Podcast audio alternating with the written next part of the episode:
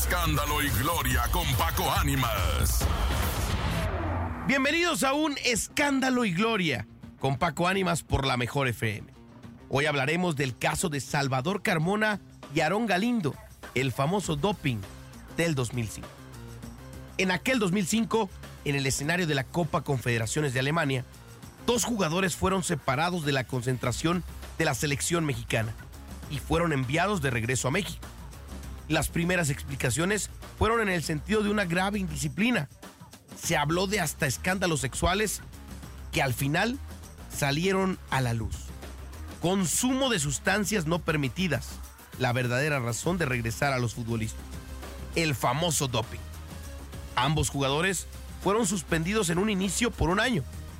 Este es el caso de Salvador Carmona y Aarón Galindo y su escándalo de dopaje. Como bien les comentaba, todo comenzó en la Copa Confederaciones del 2005. En el mes de junio, la selección mexicana vivía una auténtica luna de miel bajo la batuta de Ricardo Antonio Lavolpe. Se había derrotado en sus dos primeros partidos a Japón y Brasil. Carmona y Galindo, ambos jugadores de Cruz Azul, fueron separados del plantel. En un principio, la federación no dio detalles y limitó la decisión a asuntos disciplinarios. Desde luego, la opacidad de los directivos dio pie a un sinfín de teorías que alcanzaban los grados más grotescos. Luego, cuando fue imposible tapar el sol con un dedo, la verdad salió a la luz.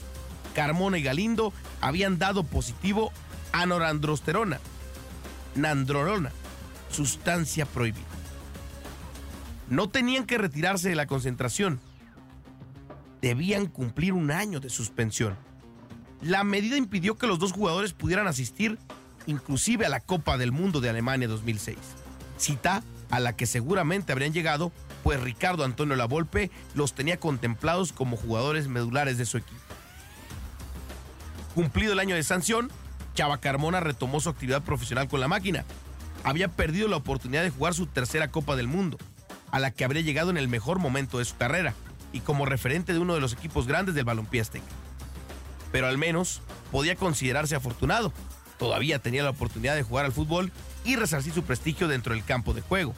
Ese consuelo se desvaneció muy rápido. Y es que en pleno cumplimiento de su sanción, el defensor dio positivo a Estanosolol en enero del 2006. Carmona presentó una apelación ante la Agencia Mundial Antidopaje, la WADA. El caso fue atraído por el Tribunal de Arbitraje Deportivo, el TAS, que tomó una decisión fulminante. Carmona efectivamente dio positivo por segunda vez y el castigo era inevitable. Tenía que ser suspendido de por vida de la actividad profesional.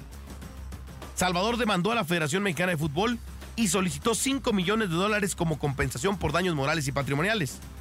La demanda falló en su contra en el año 2010 y a Carmona no le quedó más remedio que reforzar su discurso.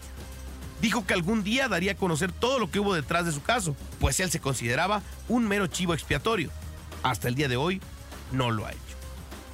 Alberto de la Torre confesó que cuando se enteraron del doping positivo de Salvador Carmona y Aarón Galindo, se dejó influenciar y mintió ante la FIFA. Los jugadores juraron y perjuraron en que no habían consumido nada, y se tomó la decisión de creerles. Y fue un error. Arriesgamos de más. Lo más fácil hubiera sido decir, salieron dopados, vamos por la segunda prueba y metemos un buen abogado. Tras el año de suspensión, Aarón Galindo fue fichado por el Hércules FC de España y jugó en diferentes equipos en Europa, hasta su vuelta en 2009 con las Chivas Rayadas del Guadalajara. Para Aarón Galindo, en igualdad de circunstancias que Carmona, la corriente y la marea lo llevaron al otro puerto. Aarón Galindo pudo haber sido un gran referente en la central de la selección mexicana.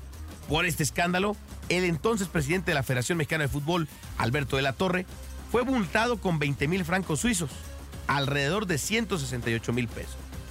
José Luis Serrano, médico de la selección, tuvo que pagar 5 mil francos suizos, 42 mil pesos mexicanos.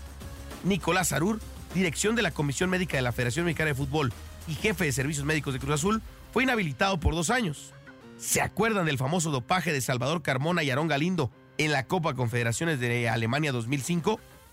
Resulta que ahora se afirma que tuvo mucha relación con la derrota de México ante Trinidad y Tobago. Dicen que ese partido se arregló para que los trinitarios ganaran. Según esta versión, la Federación Mexicana de Fútbol llegó a un acuerdo para que la FIFA no suspendiera a México por dos años por estos casos de dopaje.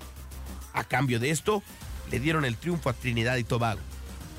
Hay quienes sugieren que el caso de dopaje de Salvador Carmona y Aarón Galindo en la Copa Confederaciones de 2005 y el manejo que le dio la Federación Mexicana de Fútbol derivó al final en un acuerdo para que la FIFA no suspendiera a México dos años. Y en esa derrota inexplicable en tierras trinitarias se pagó. Este fue el primer capítulo de Escándalo y Gloria con Paco Ánimas por la Mejor FM. Sigue escuchando nuestros podcasts y nos escuchamos en una emisión más. Adelante con otro caso de Escándalo y Gloria en el deporte con Paco Ánimas. Escándalo y Gloria con Paco Ánimas.